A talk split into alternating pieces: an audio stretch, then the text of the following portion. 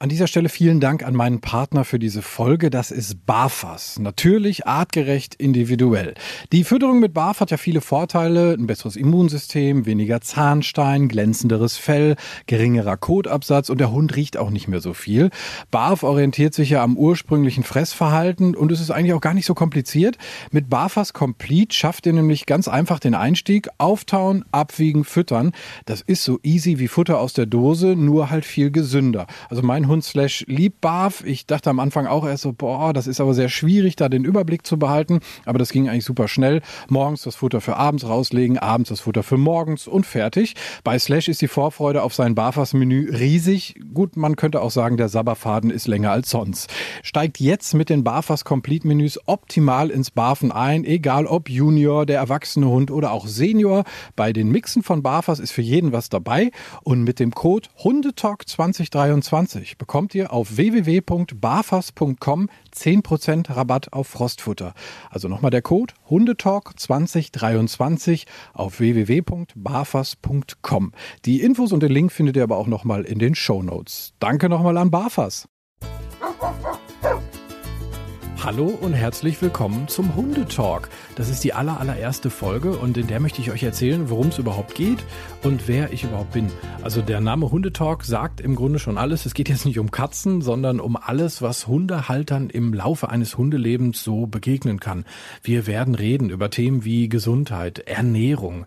Ähm, es gibt verschiedene Erziehungsthemen, ganz viele verschiedene Bereiche. Leinenführigkeit gehört dazu. Ähm, wie lernt mein Hund überhaupt? Das ist auch ein sehr spannendes Thema. Ähm, wie werde ich zu einem Team mit meinem Hund? Das wäre das Schönste, wenn wir wirklich gemeinsam durchs Leben gehen und äh, sehr viel Spaß miteinander haben. Dann reden wir über Auslastungsmöglichkeiten, verschiedene Hundesportarten, auch recht spezielle Themen, wie zum Beispiel eine Hundepension. Wie muss die überhaupt sein? Wie funktioniert das da? Hundeurlaube sind ein spannendes Thema. Wo kann ich hin? Also vielleicht habt ihr da auch ein paar Tipps. Es gibt alle zwei Wochen eine neue Folge mit auch interessanten Interviewpartnern und Experten.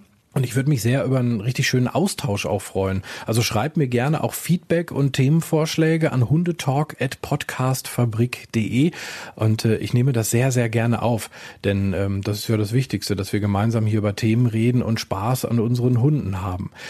So, wer ist der Mensch, der jetzt hier zu euch spricht? Ich bin Tim. Ich selber habe zwei Hunde. Meine Freundin hat drei. Wir sind also wirklich so bekloppt und leben zusammen mit fünf Hunden. Die wiegen alle über 30 Kilo. Ist total bunt gemischt von den Rassen her. Da ist ein Flat-Coated Retriever bei, ein Greyhound, der aus Irland kam, der früher mal ein, ein Renn-Greyhound war. Dann eine argentinisch-kanarische Dogge. Dann haben wir noch zwei hannoversche Schweißhunde. Also wirklich ein bunter Haufen. Ich habe meine erste Hündin vor, ja, gut acht Jahren bekommen, die Emma, das ist die äh, argentinische kanarische Dogge, also ein, so ein Mix und die Geschichte, wie ich dazu kam, die darf man eigentlich nicht wirklich erzählen. Ich glaube, viel naiver kann man nicht äh, an einen Hund kommen. Also fürchte, das geht wirklich nicht. Also wir waren äh, einen Sonntag auf einem Geburtstag und äh, da war so ein Paar, die hatten gerade Welpen. Mädel und ein Jungen, also ganz klein waren die noch, äh, gerade knapp neun Wochen alt, natürlich total süß und gutzi gutzi und alle waren bei den Hunden. Und meine damalige Freundin und ich, wir hatten immer schon mal so den Wunsch, irgendwann einen Hund zu haben, haben uns da jetzt aber nicht wirklich konkret mit beschäftigt und haben dann diese beiden Hunde gesehen und äh, gedacht, ja, sind ja schon süß, ne? Und dann haben die uns auch erzählt, ja, total tolle Familienhunde, äh, alles prima, äh, kannst du nichts mit falsch machen. Und dann haben wir gedacht, Mensch, das klingt ja nicht so schlecht. Dann haben die auch noch gesagt, Mensch, der Züchter hat auch noch welche, also ruft doch da einfach mal an und fahrt da vorbei.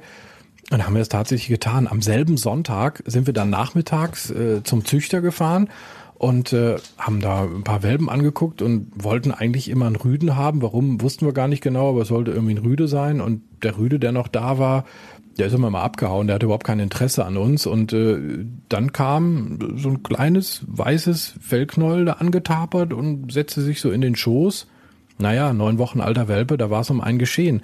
Und äh, dann war sie da, die Emma. Und ähm, ja, das war total spannend, weil wir ja nun null vorbereitet waren. Die hat die erste Nacht tatsächlich in einem Koffer gepennt, weil wir einfach nichts da hatten, logischerweise, kein Hundebett oder irgendwie sowas. Also dann stand die, saß die so in einem Koffer ähm, neben dem Sofa. Ich habe dann unten geschlafen, damit die nicht alleine ist, natürlich. Und ähm, das war schon mal wirklich eine lustige Nacht. Und äh, die hatte auch fünf Tage lang keinen Namen, weil wir hatten zwar einen für einen Rüden, aber für eine Hündin eben nicht. Und äh, es war also ein namenloser Hund. Und irgendwann haben wir sie dann Emma genannt, das äh, passt doch irgendwie zu ihr. Und dann sind wir irgendwann natürlich auch in eine Hundeschule gegangen und ähm, ja, erstmal geguckt, wo ist denn eine? Ah, okay, da war ein Schild, da gehen wir mal hin, gucken mal in die Welpenstunde. Und da war da richtig was los. 25 Hunde, äh, ein riesen Tovabo, alles übereinander, hintereinander, äh, Gekläffe, wahnsinnig verrückt und äh, meine Kurze dann irgendwie so, oh, erstmal die Route eingeklemmt und gesagt, so hier fühle ich mich aber gar nicht wohl. Und haben die gesagt, ach, da muss sie durch, das lernt die schon. Und die anderen Hunde waren auch teilweise viel größer und haben die da echt untergebuttert. Die saß dann irgendwann nur noch unterm Stuhl. Und ich stand da so und dachte, das kann irgendwie nicht richtig sein. Also da hat mir mein Gefühl schon gesagt, mh, hm, so wahnsinnig doll ist das da nicht, wie das da abläuft. Ich konnte es natürlich nicht benennen, keine Ahnung gehabt.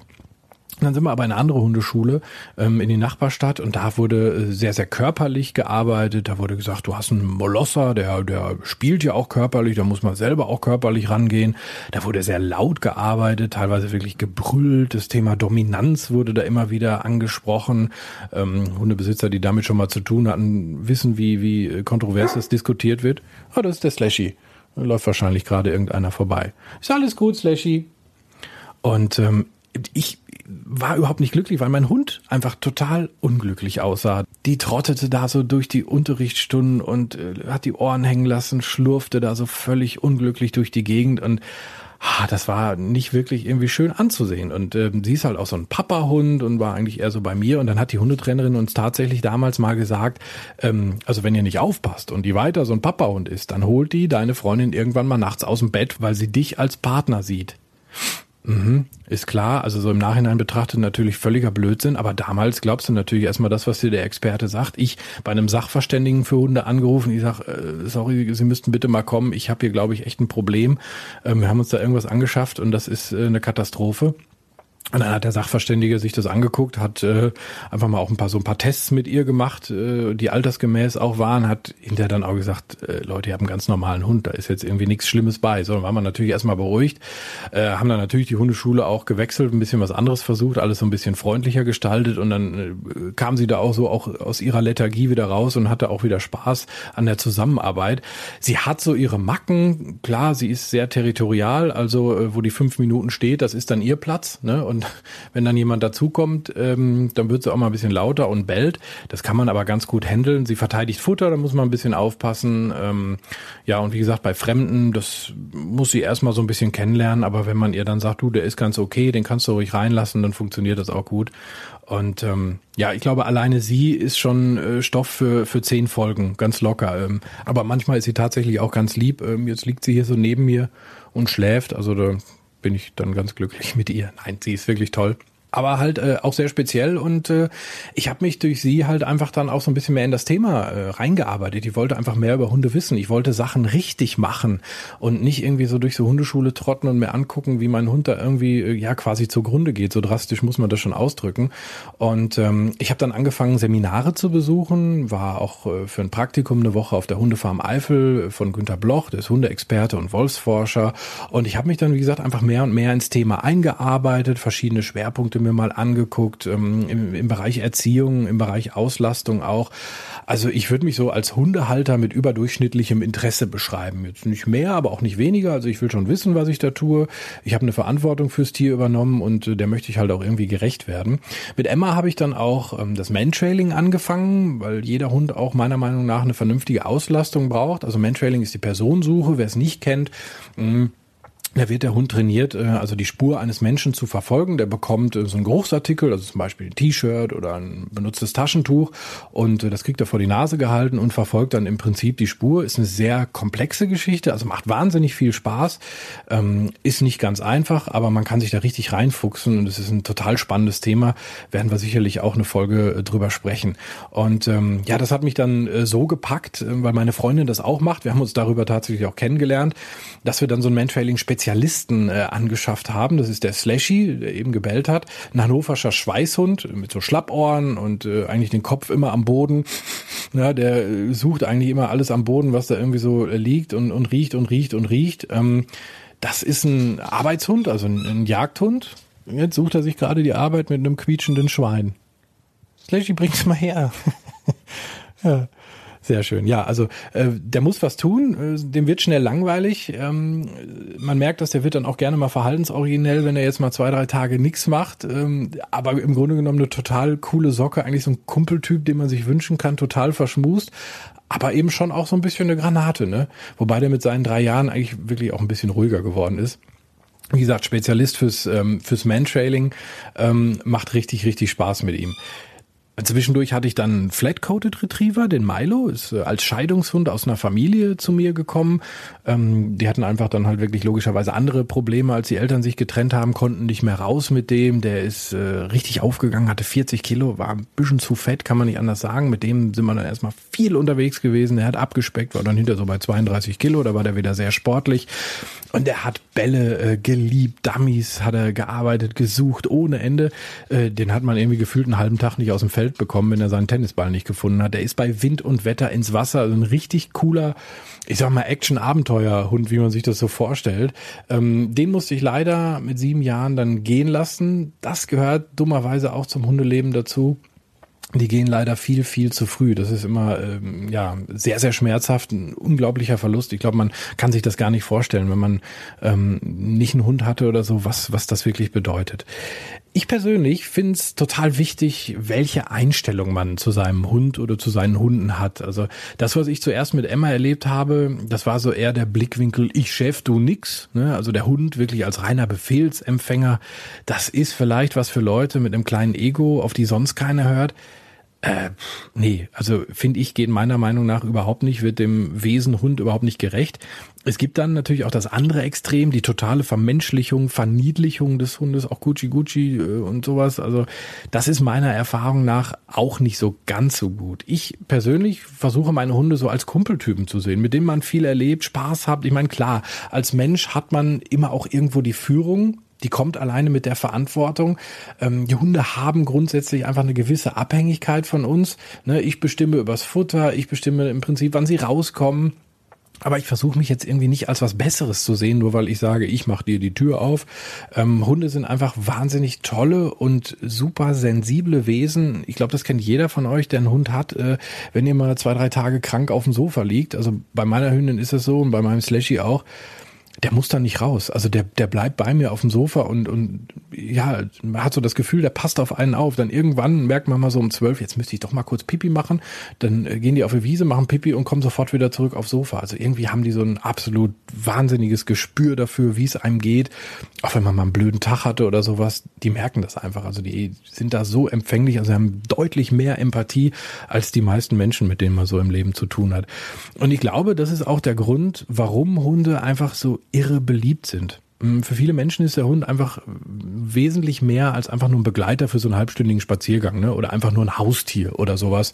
Man ist auch, finde ich, kein Hundebesitzer das ist für mich irgendwie so ein, so ein Begriff, weiß ich nicht, da ist der Hund so eine Sache. Ich, ich finde, das, das trifft überhaupt nicht. Der Hund nimmt auf jeden Fall sehr, sehr viel Raum ein im Leben. Also wenn ihr mit dem Gedanken spielt, euch noch einen Hund anzuschaffen, noch keinen habt, das ist wirklich nicht nur ein abendfüllendes Programm, das ist wirklich äh, ein riesen, riesengroßer Teil in der Freizeit. Das muss man vorher einfach für sich äh, so abschätzen, ob man das macht. Der, der kommt mit in den Urlaub mitunter auch mal, ne? jetzt vielleicht nicht auf die zweiwöchige Flugreise, aber mit an die See oder sowas. Und er ist einfach ein vollwertiges Familienmitglied. Den hat man irgendwie ein paar Tage da. Jetzt hat das nächste Spieli. Hallo Slashy. Geht's dir gut? Ja, ich glaube schon. Also der ist ein vollwertiges Familienmitglied. Ne? Manchmal für manche Leute auch Kind- oder Partnerersatz. Das kann manchmal auch ein bisschen zu viel sein. Das ist eine Rolle, die der Hund irgendwie auch gar nicht erfüllen sollte. Und vor allem ist er aber mal wirklich Ausgleich äh, von, vom stressigen Joballtag auch. Also ich liebe es dann wirklich nachmittags mit den Hunden über die Felder hier zu gehen. Da machen wir die Leine mal los, da wo es geht und wo es erlaubt ist. Und dann toben die, haben Spaß und riechen hier mal ein bisschen und flitzen durch die Gegend und kommen wieder zurück und holen sich vielleicht auch mal Leckerchen ab und sowas. Also das ist wirklich richtig schön anzusehen, macht total viel Spaß und, und Hunde geben einem einfach eine, eine ganze Menge. Ne? Also Hunde sind meistens auch einfach nicht so kompliziert wie wir Menschen.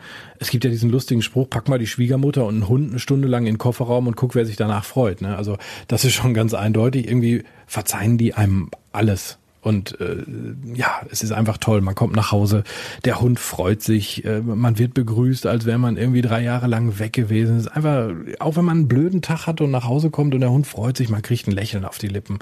Und ähm, es ist ja auch nachgewiesen, dass Streicheln äh, den Blutdruck senkt. Also Hunde sind äh, einfach auch noch gesund für uns und tun uns einfach gut. Und ich möchte mit diesem Podcast äh, vielleicht hier und da einfach auch so ein bisschen zum Denken anregen. Die Hundewelt ist ja leider total schwarz-weiß, ne? Also bei Hundetrainern, bei Hundeexperten, Ernährung, bei all diesen Themen, die ich eben auch angesprochen habe. Da wird gesagt, nee, das ist richtig und das ist falsch. Hm, ich möchte in dieser schwarz-weißen Welt aber auch so ein, so ein paar Grautöne dazwischen ansprechen. Also vielleicht einfach mal, wie gesagt, so ein paar Gedanken anregen und sagen, Mensch, vielleicht könnte das doch auch was sein. Ähm, wer in so manchen Facebook-Hundegruppen unterwegs auch mal war, der weiß, wie das da abgeht. Das ist ein Hauen und ein Stechen. Alle sind scheiße, schuldig die Wortwahl, nur ich nicht. Das ist halt echt schade, weil einfach auch viel verloren geht. Ähm, man könnte viel schöner, viel konstruktiver diskutieren, wenn nicht der eine direkt sagt, nee, du machst das so, dann rede ich mich mit dir. Das ist teilweise wie im Kindergarten, wie im Sandkasten. Ne? Der hat mein Förmchen, der ist blöd. Meiner Meinung nach funktioniert das meiste natürlich auch über Erfahrung. Man wächst äh, mit den Erfahrungen, die man mit seinem Hund zusammen macht. Ähm, ich weiß mittlerweile für mich eigentlich relativ genau, was ich nicht mehr will und natürlich auch, was ich will, also in welche grobe Richtung ich will, also erziehungstechnisch und wie ich, wie gesagt, mit meinem Hund umgehen möchte. Und ich rede mir einfach ein, dass mein Bauchgefühl mir ganz, ganz viel sagt äh, über meine Hunde. Und das ist eigentlich auch mein wichtigster Tipp für alle Hundehalter. Hört auf euer Bauchgefühl, denn wenn da irgendwie was nicht stimmt, dann habt ihr meistens recht. Also bei mir war das so, was, was Krankheiten anging, was ähm, Erziehungsmethoden anging, nicht immer nur auf Experten hören, sondern auch auf den eigenen Bauch. Fühlt sich das gut an, was ich da gerade für meinen Hund irgendwie entscheide? Ich glaube, das ist ganz, ganz wichtig und äh, mich persönlich hat das wirklich vor vielen Fehlern einfach auch bewahrt. Ne? Also auf den Bauch hören, finde ich gut. Ich will in den nächsten, sagen wir mal so, 1500 Folgen, also so das GZSZ unter den Hunde-Podcast, äh, möchte ich ganz viele spannende Themen angehen. Ich habe schon einige angesprochen. Ich möchte mit interessanten Leuten sprechen, äh, mit denen diskutieren. Und ähm, auch das habe ich schon gesagt. Ich freue mich sehr auf euer Feedback. Das ist mir sehr, sehr wichtig. Wenn ihr mal was anders seht, ja, das ist völlig in Ordnung, weil ihr andere Erfahrungen gemacht habt, einfach in einem Bereich, dann schreibt mir das auch gerne. Hundetalk at podcastfabrik.de ist die Adresse. Macht das gerne auch, wenn ihr bestimmte Themen hören wollt, einen, äh, vielleicht auch einen spannenden Menschen für mich habt, den ich mal äh, interviewen könnte für den Podcast. Das wäre total toll. Ich freue mich wirklich riesig, riesig auf dieses Projekt, auf euch, äh, auf euer Feedback, auf meine Experten zu den verschiedenen Themen. Und in zwei Wochen gibt's die nächste Folge, also die erste richtige. Und äh, ja, ich freue mich und freue mich drauf, dass ihr dann dabei seid. Bis dahin.